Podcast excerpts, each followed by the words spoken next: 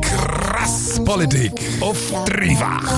Was ist los in dieser verdammten Stadt Dänemark? Auf diese Antwort habe ich mich den ganzen Sonntag schon gefreut. Zum Beispiel. Krass Politik. Sehr geschafft Krass Politik auf dreifach. Kaum ein Thema sorgt in der Schweizer Politik für mehr Diskussionen als die EU und das Verhältnis der Schweiz dazu. Die Begrenzungsinitiative, die die Personenfreizügigkeit mit der EU hätte außer Kraft setzen ist Ende September abgelehnt worden. Jetzt geht es aber schon wieder um ein neues Abkommen mit der EU, das institutionelle Rahmenabkommen. Eigentlich sollte das die Beziehungen zwischen der Schweiz und der EU vereinfachen. Bis jetzt hat es das aber noch nicht wirklich gemacht. Das Rahmenabkommen das liegt seit fast zwei Jahren fertig verhandelt auf dem Tisch. Zufrieden damit damit ist eigentlich niemand und darum ist es auch noch nicht unterschrieben worden. Von allen Seiten hagelt es Kritik gegen das Rahmenabkommen und alle Parteien haben ein bisschen eine andere Meinung dazu. Aber vielleicht zuerst mal um was geht es überhaupt? Die Schweiz und die EU äh, haben im Moment einen wahren Dschungel von Verträgen. Insgesamt sind es mehr als 100 Verträge, die die beiden verbinden. In der EU und auch in der Schweiz verändern sich Gesetze und Verordnungen ständig. Das Recht in der Schweiz und das Recht in der EU ist nicht mehr das gleiche, wie es noch vor ein paar Jahren war. Wenn wir aber miteinander Geschäft machen, ist es recht mühsam, wenn die Handelspartner verschiedene Regelungen haben. Bis jetzt ist es dann so gelaufen. Wenn ein Gesetz in der EU geändert worden ist, haben wir politisch ausdiskutiert, ob und wie die Schweiz ihre Gesetze muss anpassen muss. Der Prozess der Anpassung soll vereinfacht werden, so dass nicht jedes Mal die Politik muss entscheiden. Es wird also institutionalisiert. Darum gibt es eben das institutionelle Rahmenabkommen. Einer der wichtigsten Teile von dem Rahmenabkommen ist die dynamische Rechtsübernahme. Die gilt für insgesamt fünf Abkommen für den Luftverkehr, für den Güter- und für den Personenverkehr, für den Handel mit landwirtschaftlichen Produkten und auch für die Personenfreizügigkeit. Die Schweiz könnte bei Änderungen in diesen Bereich aber mit dem Rahmenabkommen dann mitreden, aber sie müsste ähm, Änderungen an den Gesetzen in diesem Bereich auch übernehmen. Wenn sie das nicht macht, müsste sie mit Sanktionen rechnen. Falls es grundsätzliche Streitigkeiten bei der Auslegung von diesen Regeln gibt, dann gibt es auch ein Schiedsgericht mit Richtern von jeweils aus der Schweiz, aus der EU und einem unabhängigen Richter. Die dynamische Rechtsübernahme, die sorgt für viel Kritik. Lucian Schneider von der jungen SVP aus Luzern. Was stört dich denn an dieser dynamischen Rechtsübernahme? Völlig klar, wenn wir das Rahmenabkommen so übernehmen, wie es jetzt ist, dann ist das das Wir haben hier noch kurze Probleme mit dem Mikrofon. Ich wiederhole es noch für die Hörerinnen und Hörer. Wenn wir das Rahmenabkommen so wieder übernehmen, sagt der Lucian Schneider, wäre das ein Tod für die direkte Demokratie. Lukas Blaser von den Jungfreisinnigen, du bist auch gegen die dynamische Rechtsübernahme. Die wäre doch wichtig für die Schweizer Wirtschaft. Also zuerst muss ich noch klarstellen, es gibt eigentlich zwei, zwei Arten von Übernahme. Es gibt ja die automatische Übernahme und die dynamische Rechtsübernahme. Ähm, grundsätzlich habe ich nicht so ein Problem mit einer dynamischen Rechtsübernahme, weil die Schweiz hat immer noch die Möglichkeit, dass man das Referendum ergreifen gegen das EU-Recht und dass es dann eine Abstimmung kann geben was das Problem ist, ist einfach nachher folgender, dass, wie du gesagt hast, dass eben die EU kann dann Massnahmen gegen die Schweiz beschließen, also sozusagen, wenn die Schweizer Bevölkerung etwas nicht übernehmen will, dass es dann Sanktionen hagelt. Es ist aber auch so, bereits heute in der EU gilt das schon, wenn ein Vertragsstaat nicht das EU-Recht umsetzen gibt es Massnahmen. Aber wenn die EU wird Massnahmen gegen uns ergreifen, könnte die überhaupt noch, die könnten dann auch gerichtlich überprüft werden. Die EU könnte Massnahmen gegen die Schweiz ergreifen. Lucian, du hast vorher gesagt, ähm, die dynamische Rechtsübernahme wäre tot von der direkten Demokratie. Jetzt haben wir von Lukas Blaser gehört, das Parlament und das Volk könnte aber gegen, sich gegen neue Gesetze aus der EU auch noch wehren.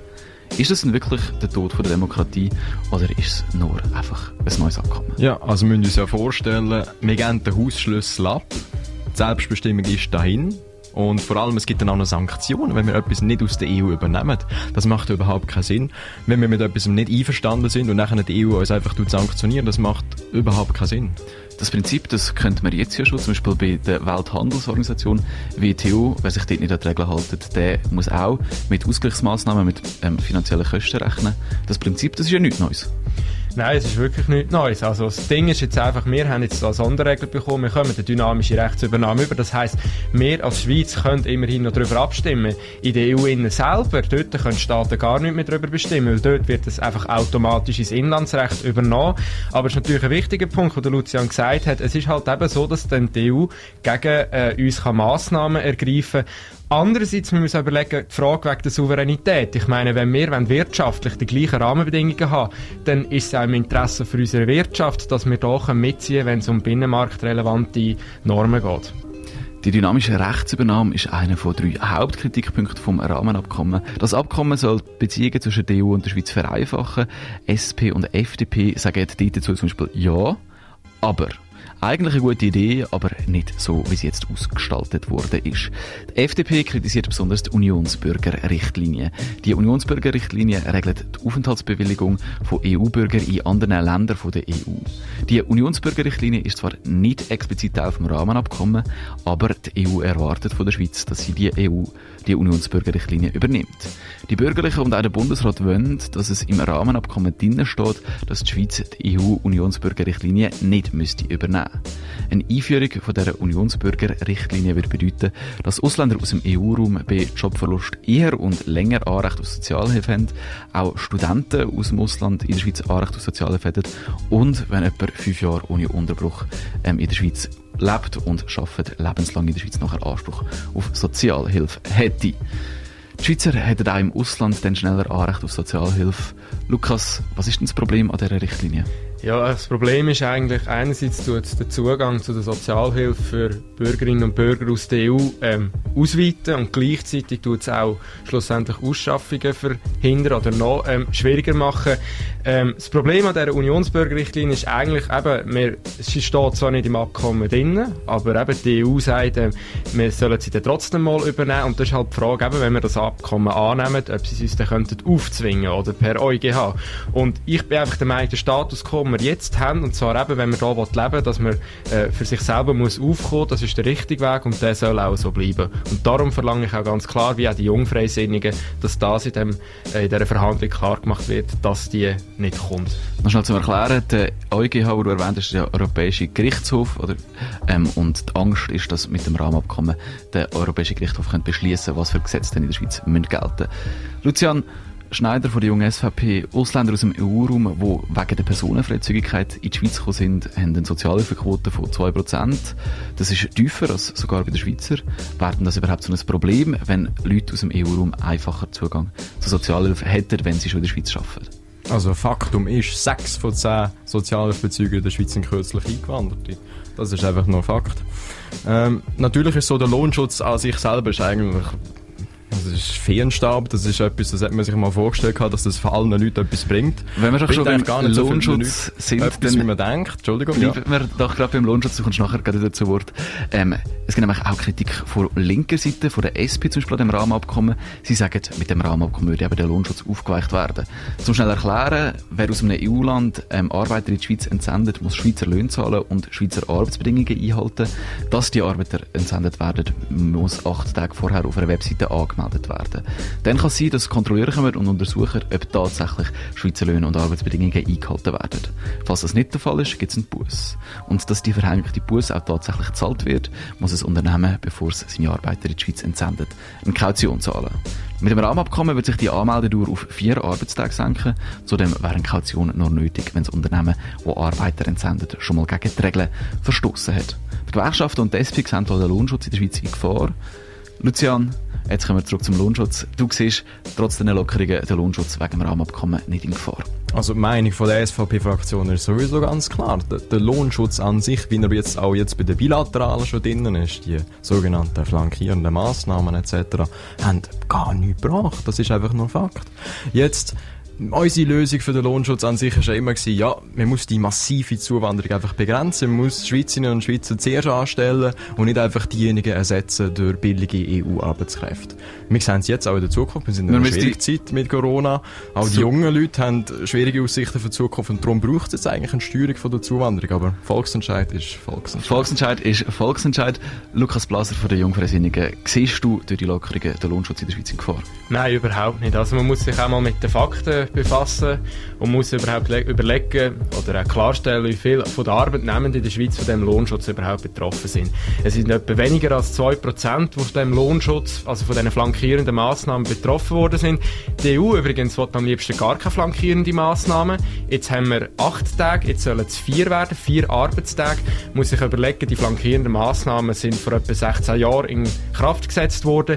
Jetzt sehen wir auch mit dem Fortschritt, mit der Digitalisierung sind vier Tage zumutbar. Aber wie gesagt, es ist ein kleiner Teil betroffen und wegen dem wird der Lohnschutz nicht ausgehebelt, wie das da behauptet wird von der linken Seite. Von links wird äh, das Rahmenabkommen kritisiert, weil es den Lohnschutz untergrabe. Von rechts wird die Unionsbürgerrichtlinie kritisiert und auch ähm, die dynamische Rechtsübernahme. Die Kritik am Rahmenabkommen, die ist zahlreich. Lucian Schneider von der jungen SVP, braucht es denn so ein Rahmenabkommen überhaupt? Nein, überhaupt nicht. Braucht es nicht. Wir haben, äh, also vor allem finde ich es ehrlicherweise erstaunlich, wie der Bundesrat vor der Abstimmung von der Begrenzungsinitiative ganz gross die bilateralen Verträge hochgeredet hat. Und jetzt kommt er hinter dem Rücken führen mit einem Rahmenabkommen und sagt, ja, jetzt müssen wir das über die bilateralen stellen. Die sagen jetzt nichts mehr wert in dem Sinn. Das finde ich erstaunlicherweise komisch und passt einfach nicht ganz dazu, das Ganze.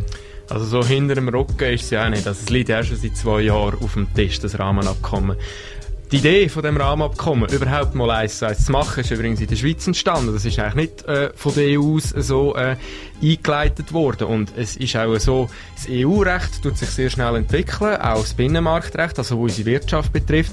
Und wir haben einfach heute den Fall, dass die Schweiz auch ein Interesse daran hat, dass wir die Regeln übernehmen können. Weil wir wollen ja, dass unsere Unternehmen gleichgestellt werden, im Gegensatz zu den anderen europäischen Unternehmen. Und dann noch der zweite Punkt ist, heute kann zum Beispiel die EU gegen uns Massnahmen ähm, ergreifen. Und mit so einem Abkommen können wir überhaupt mal die Massnahmen gerichtlich überprüfen lassen. Ich denke, in diesem Bereich ist es schon ein Fortschritt und darum braucht es ein Rahmenabkommen. Ob es das Rahmenabkommen ist, da habe ich meine Zweifel. Das Rahmenabkommen, das braucht es grundsätzlich auch für die Wirtschaft. Ähm, sagt Lukas Blaser, Lucian, die SVP und die junge SVP sieht sich auch als wirtschaftsfreundliche Partei. Braucht es denn das Rahmenabkommen tatsächlich für die Schweizer Wirtschaft?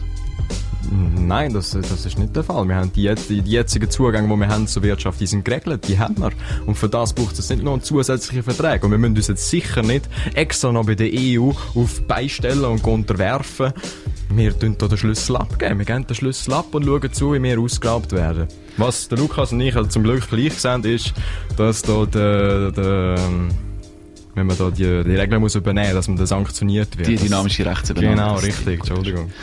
Das, das ist einfach nichts. Das bringt nichts. Wir werden sanktioniert für etwas, dass das- wo wir gar nicht können bestimmen selber. Das, da geben wir einfach den Schlüssel ab. Das ist nichts. Man könnte ja dann mitreden, wenn das Genau, Rahmenabkommen also es geht ja heute schon, wenn die EU tut Recht erlassen, gerade in diesen Abkommen, die vom Rahmenabkommen betroffen sind, dann hat die Schweiz ein Mitwirkung, also ein Mitwirkungsrecht, klar, äh, wir können nicht mitentscheiden, weil wir auch nicht im EU-Parlament drinnen sind, das ist natürlich klar, aber schlussendlich müssen wir es eben auch Ja, aber fragen. angenommen, wir haben jetzt das Rahmenabkommen. Mitbestimmen und selbstbestimmen ist etwas ganz anderes. Natürlich, aber es geht ja auch darum, dass wir ein Interesse daran haben, dass unsere Unternehmen auch den gleichen Zugang zum EU-Markt haben wie die anderen Unternehmen. Weil wir wollen ja nicht benachteiligt werden gegenüber den anderen äh, Unternehmen, weil sonst haben wir dann ein Problem. Kann denn die Schweiz überhaupt noch so viel selber bestimmen? Oder ist sie einfach so stark abhängig von der EU, dass man sich sowieso der EU muss anpassen was Regulierungen für den Markt angeht? Ich glaube, wir sehen, glaube ich, jetzt selber schon, wie gefährlich das ist, wenn man in der EU ist oder sehr nahe zur EU. Ich meine, das haben wir gesehen während der Corona-Krise jetzt gerade. Wir haben es gesehen mit den Schulden, die die EU hat. Die EU hat über 13.000 Milliarden Schulden. Das kann man sich gar nicht vorstellen. Gott sei Dank sind wir nicht in der EU. Genau, eben, wir wollen ja auch nicht in die EU vom Jungfreisinn aus und genau darum, darum, ja. darum, darum braucht es eben genau den Königsweg, die bilateralen Verträge. Aber das Ding ist halt einfach, die Verträge, die sind vor mehreren Jahren entstanden und die tun sich auch verändern und da ist es ja in unserem Interesse, dass wir da können mitspielen können. Ich gebe dir recht, es gibt gewisse Punkte, die man der EU auch kann kritisieren kann, wenn es eben so um die demokratischen Prozesse geht. Aber schlussendlich müssen wir uns eben auch fragen, wenn wir in Zukunft noch den Zugang haben zum Binnenmarkt und wenn wir auch können, äh, überprüfen dass, wenn die EU die Massnahmen gegen uns erlässt, dass wir die können überprüfen lassen. Wie gesagt, das kann man dann machen mit einem Abkommen, mit einem Rahmenabkommen, aber wie gesagt, das Rahmenabkommen, das jetzt vorliegt, äh, das genügt meiner Auffassung Das nicht. Rahmenabkommen, das sorgt für rauchende Köpfe. Einerseits, was recht kompliziert ist, andererseits, was auch eine sehr verzwickte Situation ist und niemand wirklich einen Plan hat, wie es jetzt kann oder soll weitergehen. Krass Politik. Immer am Montag von 7 bis 8. Auf dreifach. Ich möchte klarstellen, dass der Chat nicht eine erregende Funktion hat. Ja, Sie, Sie schütteln jetzt wieder Ihren Kopf. Also ich, ich, gut, äh, es macht jeder mit seinem Kopf, was er kann. Das ist eine Sauerei. Wir leben in einem Verbrecherstaat, in einer Dreckstadt und ich werde die Stadt We know verloren. it is our responsibility to keep you informed and do everything we can so this never happens again. We will get this done. We will make this right.